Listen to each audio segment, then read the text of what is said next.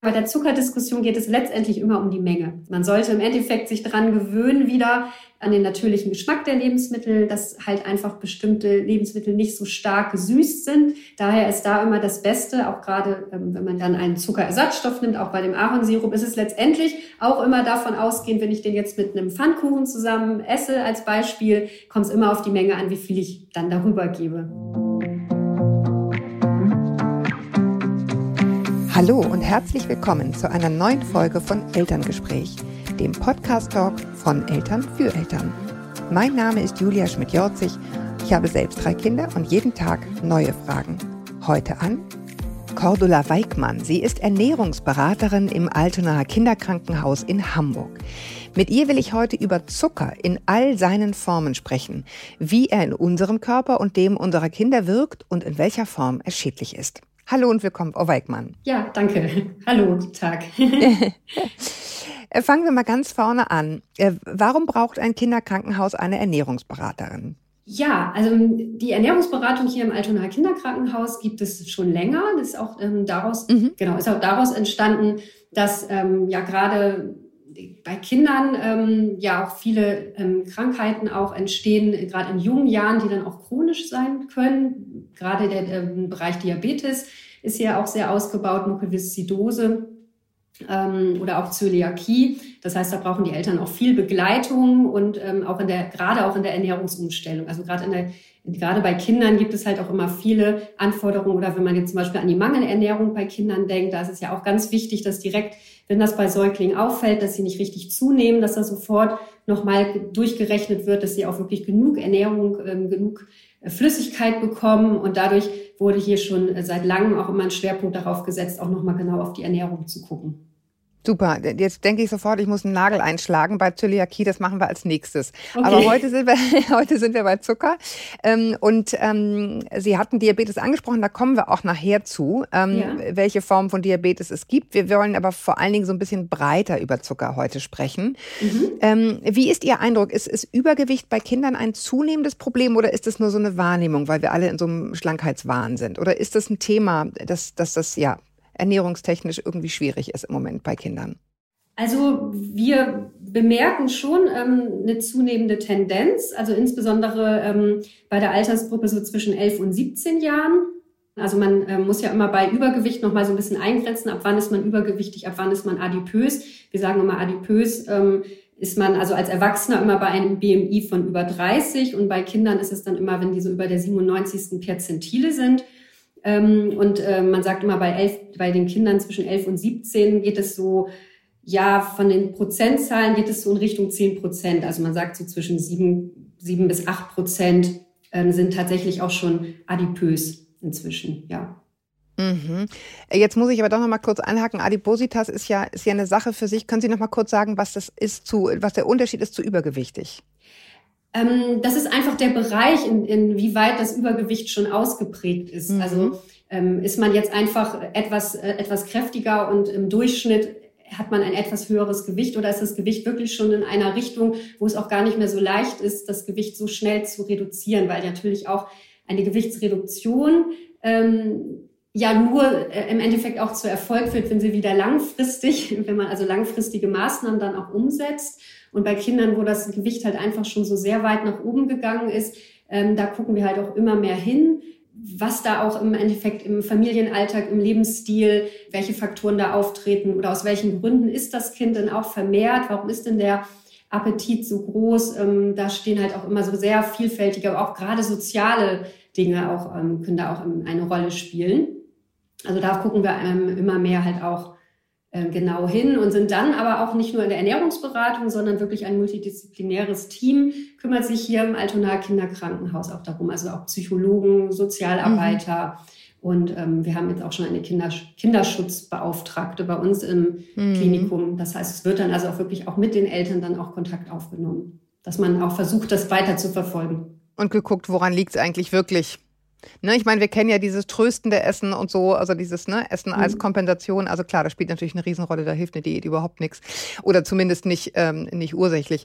Ähm, zu dieser, zu der, zu diesem kleinen Satz, den Sie gerade gesagt haben, und da wird es dann auch schnell schwierig, das wieder loszuwerden, wenn wir in diesem Bereich sind. Da kommen wir nachher noch zu, warum das mhm. schwierig ist, wenn dieser Blutzuckerspiegel sozusagen erstmal gestört ist.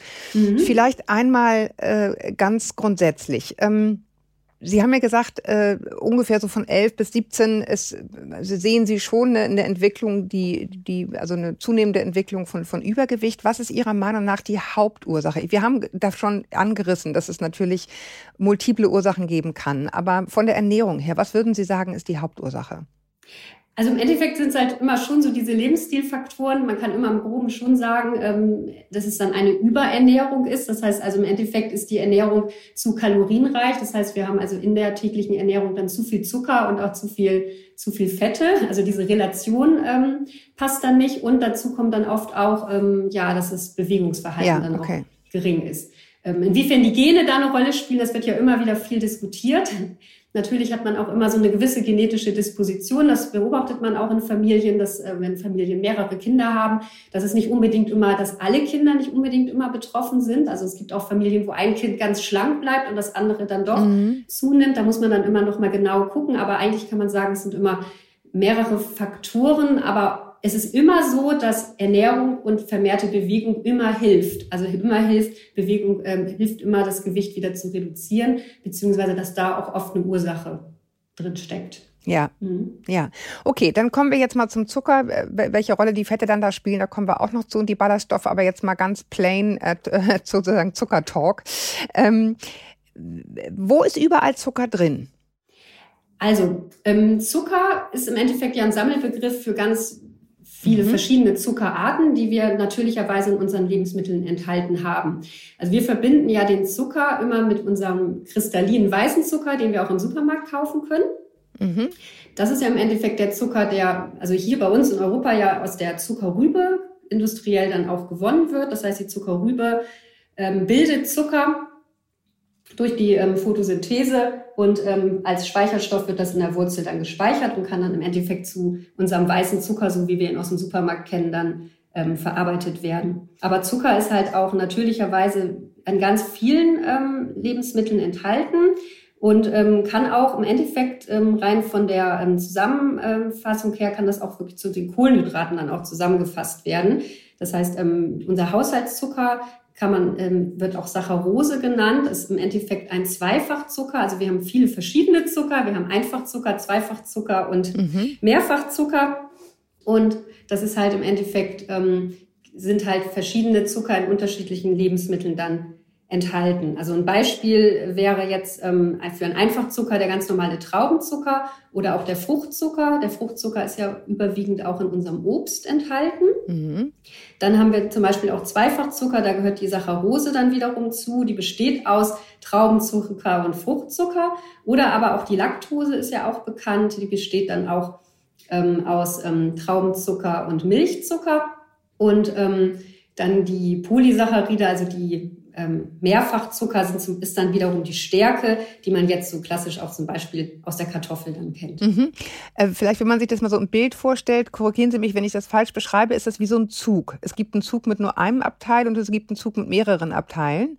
Und das sind dann mhm. die langkettigen Zucker, die mit den mehreren Abteilen, ne, von denen Sie, von denen Sie sprachen. Genau, genau, genau. Mhm. Das kann man so sich gut vorstellen. Das heißt, im Endeffekt ist das alles so, dass je, ähm, also dass halt der Zucker im Endeffekt oder der, die, die Stärke im Prinzip aus ganz vielen kleinen Glukoseeinheiten besteht. Mhm. Und ähm, das Besondere ist halt einfach, dass je verzweigter dieser Zucker ist, desto, ähm, desto mehr muss der natürlich im Körper erst wieder aufgespalten werden zu den kleinen Einfachzuckereinheiten. Das heißt also im Endeffekt ist es so, dass bei uns im Darm ähm, im Endeffekt dieser Zucker erst wieder aufgespalten werden muss. Und dann werden die einfachen Zuckermoleküle werden im Prinzip resorbiert ins Blut.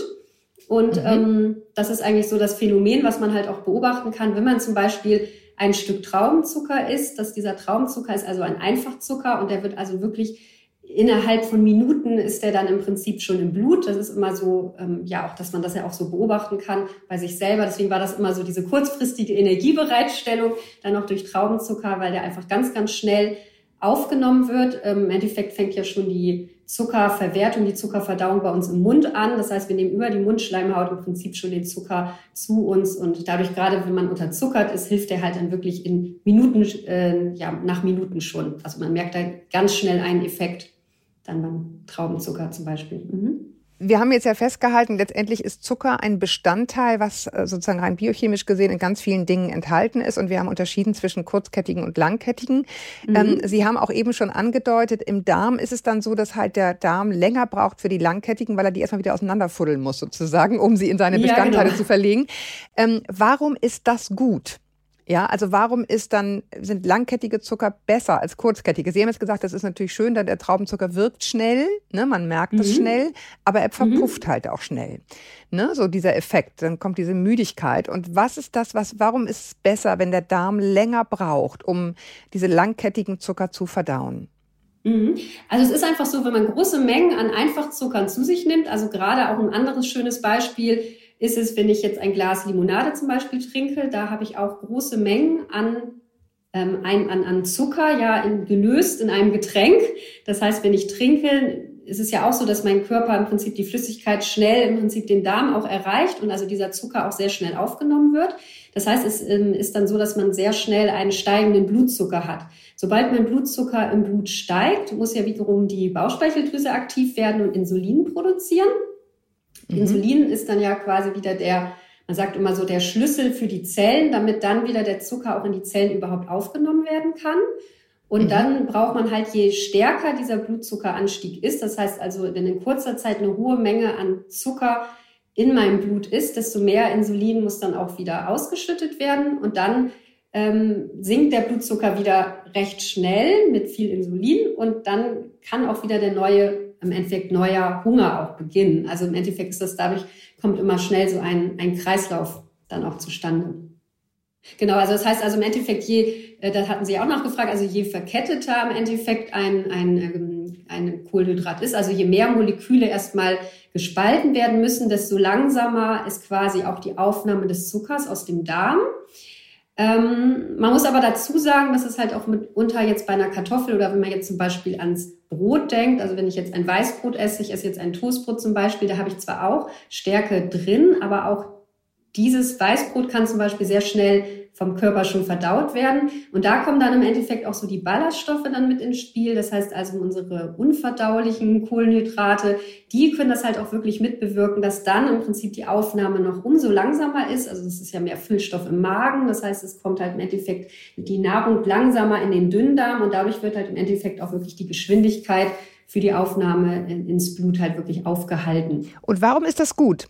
Warum ist das gut, wenn sie aufgehalten wird? Genau, genau. Also im Endeffekt, wenn weniger ähm, also wenn halt in einer niedrigeren Geschwindigkeit ähm, der Zucker über den Darm aufgenommen wird, dann brauche ich im Endeffekt weniger Insulin. Also ich habe nicht so einen hohen Blutzuckeranstieg. Mhm. Und ähm, mein Blutzucker steigt also sehr viel langsamer und es muss auch immer nur ganz bisschen Insulin ausgeschüttet werden und der Körper kann im Prinzip sich bisschen, ähm, hat einfach mehr Zeit, um mit dem Zucker im Blut halt fertig zu werden. So kann man sich das vorstellen. Genau, der muss es nicht äh, irgendwie schnell ins Bauchfett schieben oder sowas, weil er nicht, weil er nicht hinterherkommt, ne? Genau, genau. Das ist natürlich nochmal so ein Nebeneffekt auch vom Insulin, dass man halt auch sagt, dass dadurch halt auch die, ähm, dass das halt auch gerade, wenn man jetzt abnehmen möchte, dass es halt auch nochmal so die, ähm, die, ja, im Prinzip die, die Fettverbrennung nochmal besonders anregt, wenn man mm. viel Insulin im Blut hat. Das heißt, es macht einen Unterschied auch im Sattheitsgefühl, wie lange mein mhm. Körper braucht oder wie lange ich satt bin, wie langkettig der mhm. Zucker ist, den ich esse. Das ist der Unterschied zwischen Toastbrot und Vollkornbrot. Genau, also das ist der Unterschied, dass man halt, wenn man mehr Ballaststoffe hat, hat man natürlich einfach auch mehr im Magen und dadurch ähm, hat man auch länger ein Sättigungsgefühl.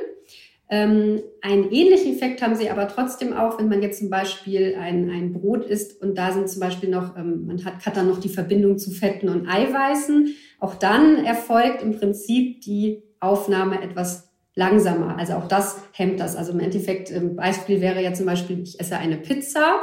Eine Pizza hat ja auch einen sehr hohen Fettanteil, gerade wenn sie nochmal schön so mit Käse überbacken ist. Ähm, und dann äh, ist es im Prinzip ähnlich, dass halt auch dann die Kohlenhydrate, auch viele Kohlenhydrate in dieser Pizza enthalten sind, aber auch dann im Endeffekt die Aufnahme sehr viel langsamer geschieht, weil ich dann ähm, ja, der im Endeffekt es auch länger braucht, bis die Nahrung weiter wandert in den Darm, wo dann ja die weitere Verdauung dann stattfindet. Äh, wir haben über den Fruchtzucker schon gesprochen. Sie haben ihn angesprochen. Man denkt ja, ähm, ah super, äh, Obst ist gesund.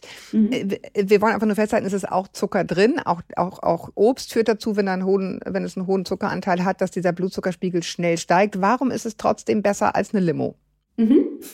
Genau, also Obst ist ähm, dadurch natürlich besser, dadurch, dass es ein natürliches Lebensmittel ist und Obst natürlich auch ganz viel verschiedene Vitamine, Mineralstoffe enthält und sekundäre Pflanzenstoffe und ähm, auch lösliche Ballaststoffe. Also wir haben auch sehr viel äh, günstige Lebens, also sehr viel günstige Inhaltsstoffe auch im Obst. Deswegen ist Obst äh, auf jeden Fall auch gesund.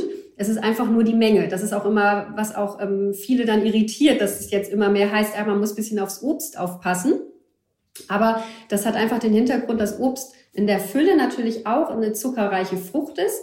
Deswegen sagt man auch immer so von der Menge her, man sollte immer zwei Portionen Obst am Tag essen. Und eine Portion kann man immer ganz gut mit einer Handvoll beschreiben, weil jeder Mensch ist unterschiedlich groß. Kinder haben noch ganz kleine Hände, als Erwachsener wächst die halt. Also deswegen ist das immer so ein ganz gutes Maß, dann äh, zu gucken, wie, wie groß ist meine Hand, wie viel Obst ähm, dass ich halt wirklich dann auch nur die zwei mhm. Hände voll Obst esse.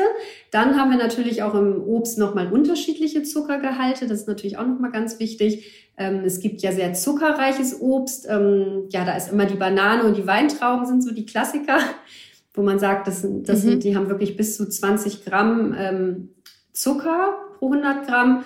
Und sehr günstig äh, sind halt zum Beispiel die Beerenfrüchte, weil die enthalten immer so um die sechs, sieben Gramm Zucker nur. Also man hat also das sind eh Wundermittel, ne? Also Blaubeeren, Himbeeren, ähm, glaube ich, auf ganz vielerlei Weise sehr gesund. Ne? Ja, genau, genau. Also daher wird auch, gerade werden die Beerenfrüchte da auch immer, werden jetzt auch immer mehr auch als sehr gesund ähm, auch empfohlen. Aber natürlich trotzdem sollte es halt immer, diese, sollten es immer diese zwei Hände durchschnittlich sein. Ähm, Abweichungen sind natürlich immer erlaubt, gerade jetzt so zur Erdbeerzeit, wenn man dann mal auf dem Erdbeerfeld war und hatte einen großen Vorrat zu Hause. Ich wollte gerade sagen, ein bisschen Spaß muss genau, aber sein. Genau, darum geht es gar nicht, aber es geht bei diesen Empfehlungen ja immer so ein bisschen um den, um den Alltag. Ne? Also was, wie sieht meine Ernährung im Alltag aus? Und ja. wenn ich dann was für meine Ernährung tun möchte und esse halt jeden Nachmittag ähm, großen, also große Portion Obst, eine große Obstschale, die ich mir klein schneide und dann habe ich aber morgens noch Obst in meinem Müsli zum Beispiel, dann kann das halt auf lange Sicht dann auch zu viel Zucker sein. Ähm, und man hat ja, also ich dachte jetzt gerade so, hä, wieso zwei? Ich habe doch immer fünf gehört, aber damit sind sozusagen ballaststoffreiche Lebensmittel gemeint, sowas wie Obst und Gemüse ja, vor allen Dingen. Genau, auch, ne? genau. Also das ist so dieses, es gab ja auch die Kampagne fünf am Tag. Also das heißt, man sollte fünf Portionen Obst, Gemüse am Tag essen. Und das hat man jetzt in den vergangenen Jahren nochmal so ein bisschen mehr aufgespalten, dass man wirklich sagt, es sollten aber davon drei Hände voll Gemüse sein. Einfach aus dem Hintergrund, dass wenn man dann sagt, oh ja, Obst, ähm, damit komme ich gut zurecht. Ich esse gerne fünfmal am Tag Obst, aber Gemüse, da bin ich nicht so der Fan von, dann ähm, ist das ja genau das Problem, dass man dann, wenn man fünfmal am Tag Obst essen würde, dann wäre das zu viel.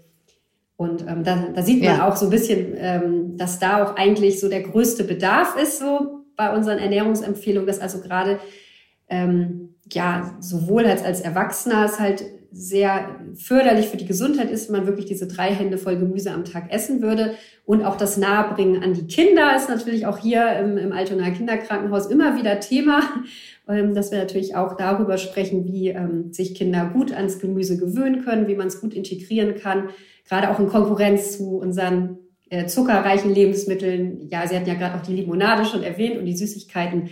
Genau, dass das halt dann auch einen wichtigen Stellenwert auch hat. Genau. Ja, ähm, wir haben darüber gesprochen, dass, dass sozusagen Zucker überall drin ist, auch in Vollkorn, auch in Nudeln und so weiter. Ne? Dass das letztendlich sozusagen, wenn man so will, der lange Zug ist mit den vielen Waggons. Mhm. Ähm, Sie haben mir im Vorgespräch gesagt, ja, das führt aber jetzt häufig dazu zu diesem Missverständnis, dass die Eltern dann sagen, nicht so viel, nicht so viel Kohlehydrate für die Kinder. Da sagen sie, nein, so war es nicht mhm. gemeint. Ja, genau.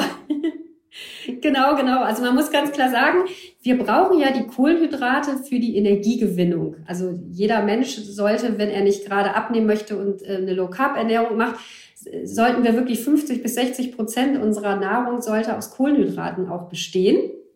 Und gerade auch bei Kindern, weil Kinder sind im Wachstum, Kinder brauchen viel Energie. Das heißt, da muss man gar nicht so vorsichtig sein. Es ist im Endeffekt ähm, also wichtig, dass 50 bis 60 Prozent Kohlenhydrate sind.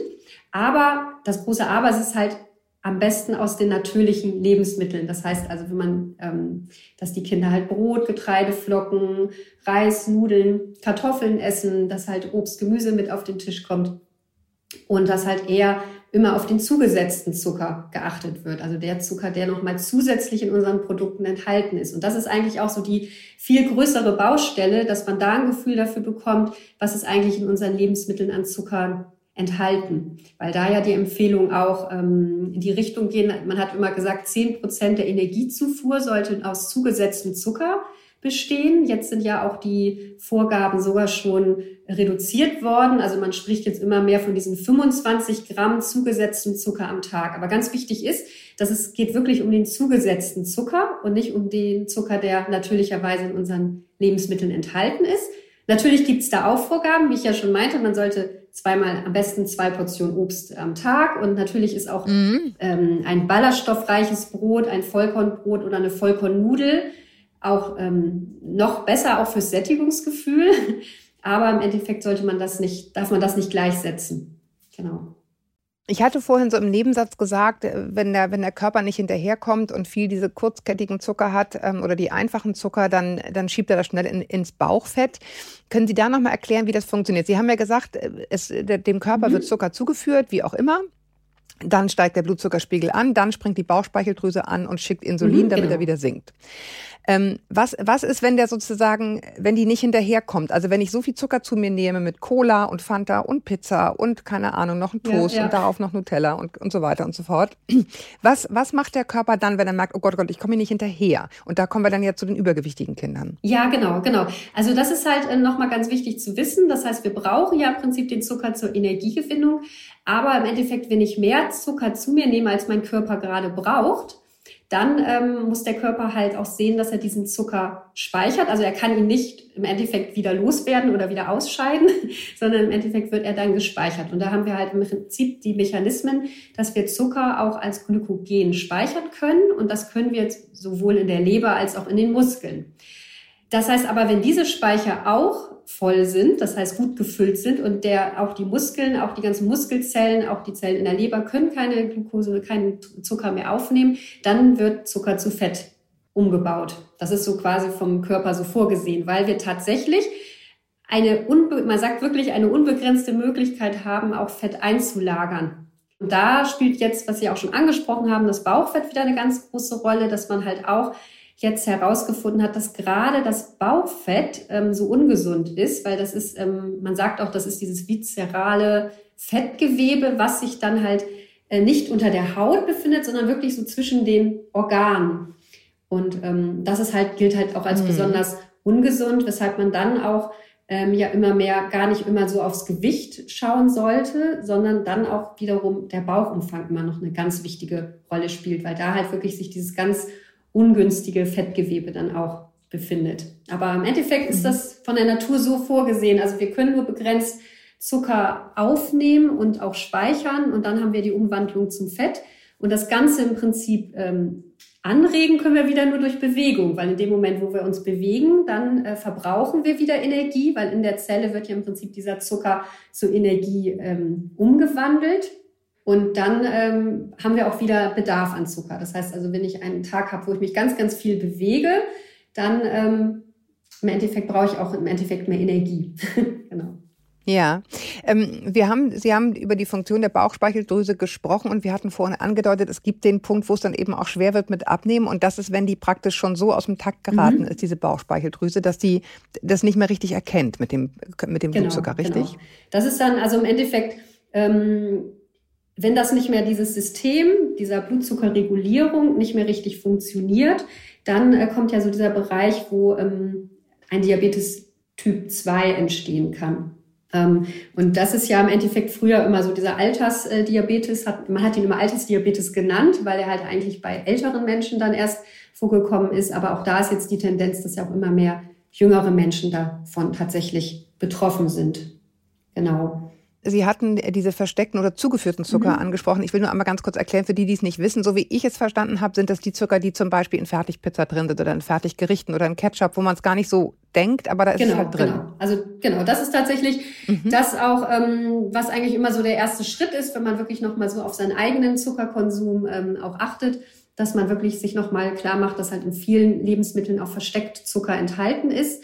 Und wenn man jetzt wirklich über diese Richtgröße ähm, redet, von ähm, was ja jetzt empfohlen wird, auch, dass man nur 25 Gramm zugesetzten Zucker zu sich nehmen sollte, dann hat man wirklich das Problem, dass ja ähm, gerade durch ähm, zugesetzten Zucker in Fertigprodukten, ähm, in sauren Gurken, in einer fertigen Tomatensauce zum Beispiel, ja große Mengen auch teilweise ja auch im Müsli. Ähm, gerade Müsli wird ja auch gerne nochmal überzogen, gerade diese Knuspermüslis sind dann ja nochmal überzogen, auch mit so einem Glucose-Fructose-Sirup zum Beispiel. Da sind dann auch oft sehr viel verschiedene Zuckerarten drin, wo man dann auch verschiedene Bezeichnungen findet für Zucker. Gar nicht mehr das Wort Zucker nur, sondern auch wirklich dann ähm, auch von Zuckersirup, in Wertzuckersirup und was dann alles noch so auf der Zutatenliste steht. Da ähm, kommt man dann natürlich äh, ganz, ganz ähm, schnell in hohe Bereiche.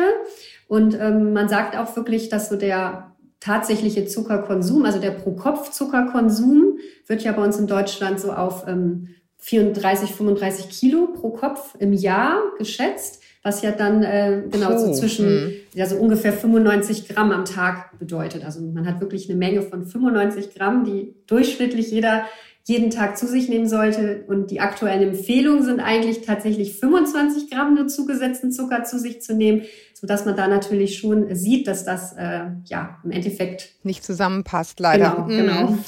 Äh, vielleicht einmal ein kleiner Sprung. Äh, ich will auch gleich über diese, auf diese Ersatzzucker eingehen. Die haben Sie nämlich gerade schon bei diesen Knuspermüslis mhm. angesprochen. Aber ich will noch einen kleinen Sprung machen zur Haut.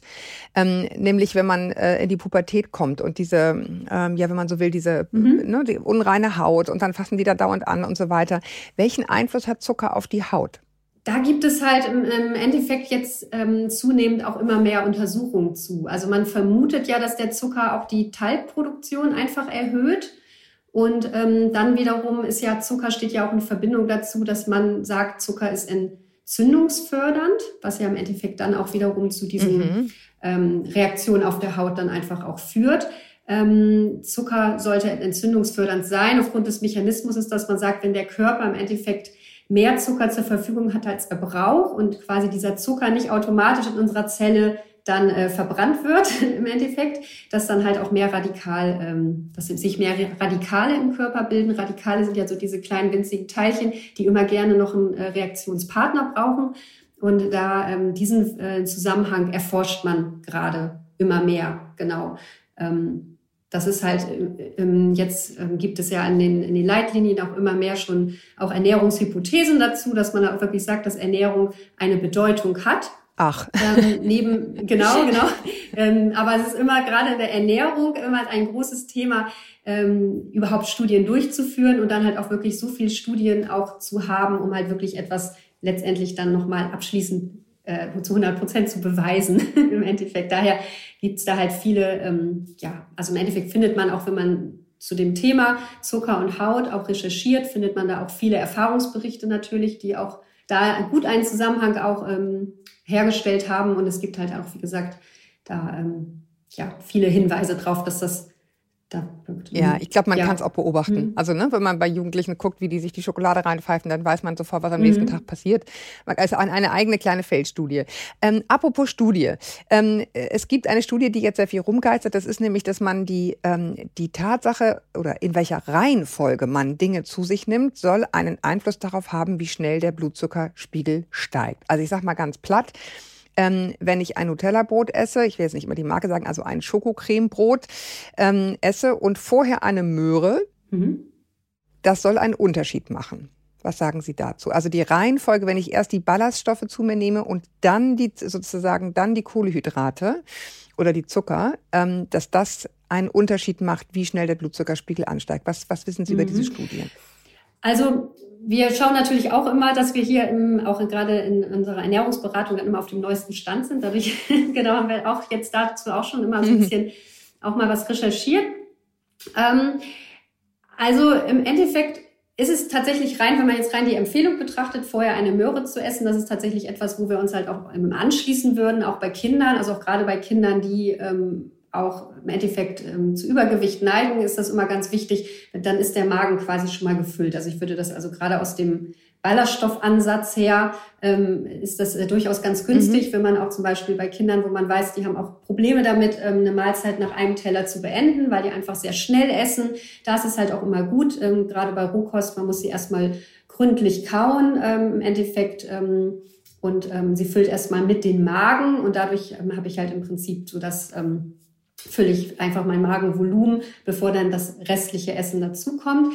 Ähm, inwiefern das wirklich jetzt einen ganz starken Einfluss hat, da ähm, kann ich selber jetzt noch gar nicht so abschließend was zu beurteilen. Also wurde ja auch gerade immer bei der Trennkost damals ja auch schon, da gab es ja auch schon ähm, in den früheren Jahrzehnten auch Bücher zur Trennkost. Da kam ja auch so der Trend, dass man ähm, nicht alles zusammen essen sollte.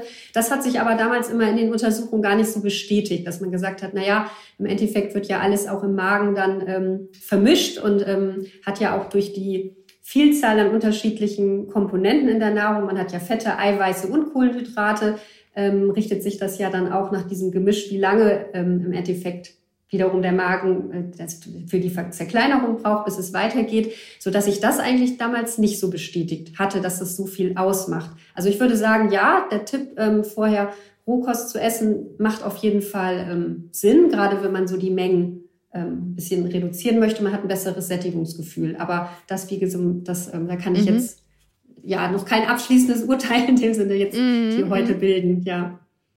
Ähm, wir haben sozusagen die Ersatzzucker angesprochen. Man liest dann ja auch irgendwie Rohrohrzucker und viel, viel besser, weil irgendwie gefühlt mhm. Vollwert und ähm, Ahornsirup, Agavendick sagt, mhm. was, äh, was mhm. gibt es nicht alles? Kokoszucker. Was macht, ist, macht das irgendwie Sinn oder sagen Sie, das ist völlig Jacke wie Hose?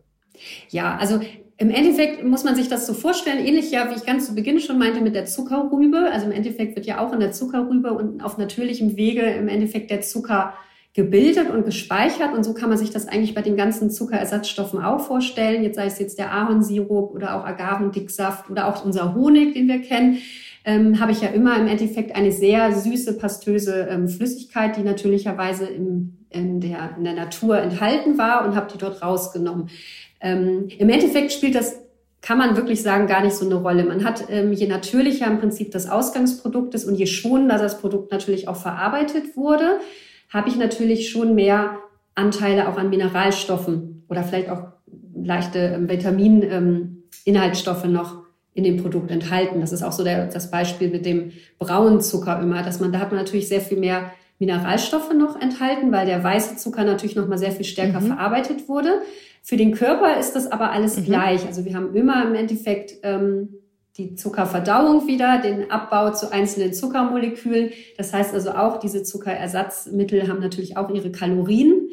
Und ähm, was ja auch noch ein ganz wichtiges Thema ist beim Zucker, weshalb er ja auch so, ähm, ja, auch immer so in den Mittelpunkt auch gerät ist, ähm, dieser Zuckergeschmack oder dieser Süßgeschmack ist ja auch etwas, woran wir uns sehr stark gewöhnen. Also im Endeffekt, wenn wir an, an ähm, bestimmte Produkte, wir hatten ja auch über Fertigprodukte gesprochen oder wenn man jetzt sich so den Fruchtjoghurt nimmt, man hat sich dann ja irgendwie an einen bestimmten Geschmack gewöhnt, den man als angenehm empfindet. Und wenn man jetzt Beispiel nach einem fertigen Erdbeerjoghurt einen Naturjoghurt mit frischen Erdbeeren essen würde, dann würde man den ja fast sauer empfinden, weil ja unser natürlicher Joghurt ohne Zuckerzusatz ist ja dann schon wieder sauer. Und das ist natürlich im Vergleich zu einem gesüßten Zucker ist dieser Unterschied natürlich sehr stark. Genauso ist das ja auch bei süßen Getränken so. Wenn man immer süß trinkt, dann schmeckt Wasser erstmal nach nichts und fällt einem natürlich auch umso schwerer, ein Wasser zu trinken. Daher ist es immer, im Endeffekt kann man sagen, bei der Zuckerdiskussion geht es letztendlich immer um die Menge.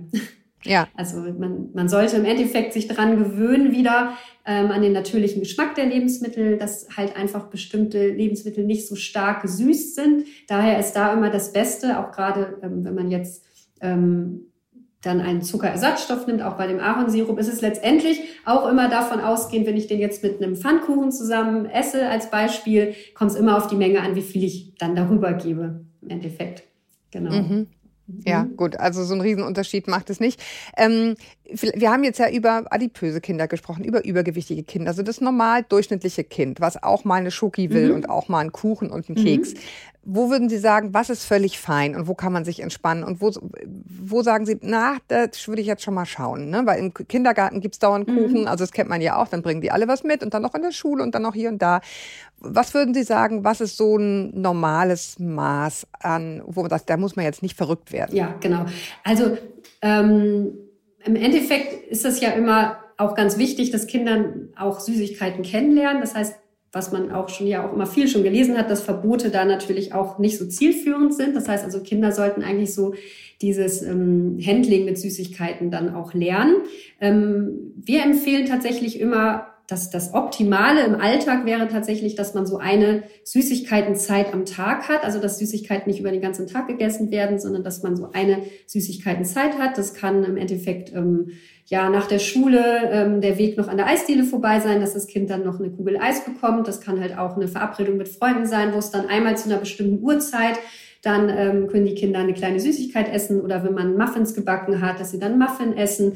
Ähm, also optimal ist natürlich auch bei Kindern diese Handvoll Süßigkeiten am Tag. Das wäre optimal, wenn das ähm, ja das Ganze nicht übersteigt.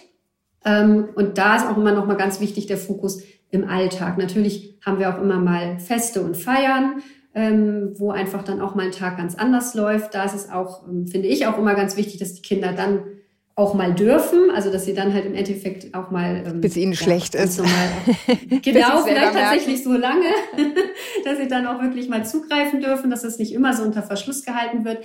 Aber so im Endeffekt ähm, reden wir von einem ganz normalen äh, Süßigkeitenkonsum bei Kindern, wenn die nachmittags ähm, eine Süßigkeit dürfen. Ähm, wenn man jetzt anfängt, also ja. wenn, im Endeffekt ist es auch da wieder, so Stichwort Kinderlebensmittel, ähm, da können sich Kinder mögen ja oder lieben ja einfach auch Süßes, weil wir damit ja auch auf die Welt kommen, dass wir Süßes mögen. Und Kinder nehmen das ja auch noch mal intensiver wahr.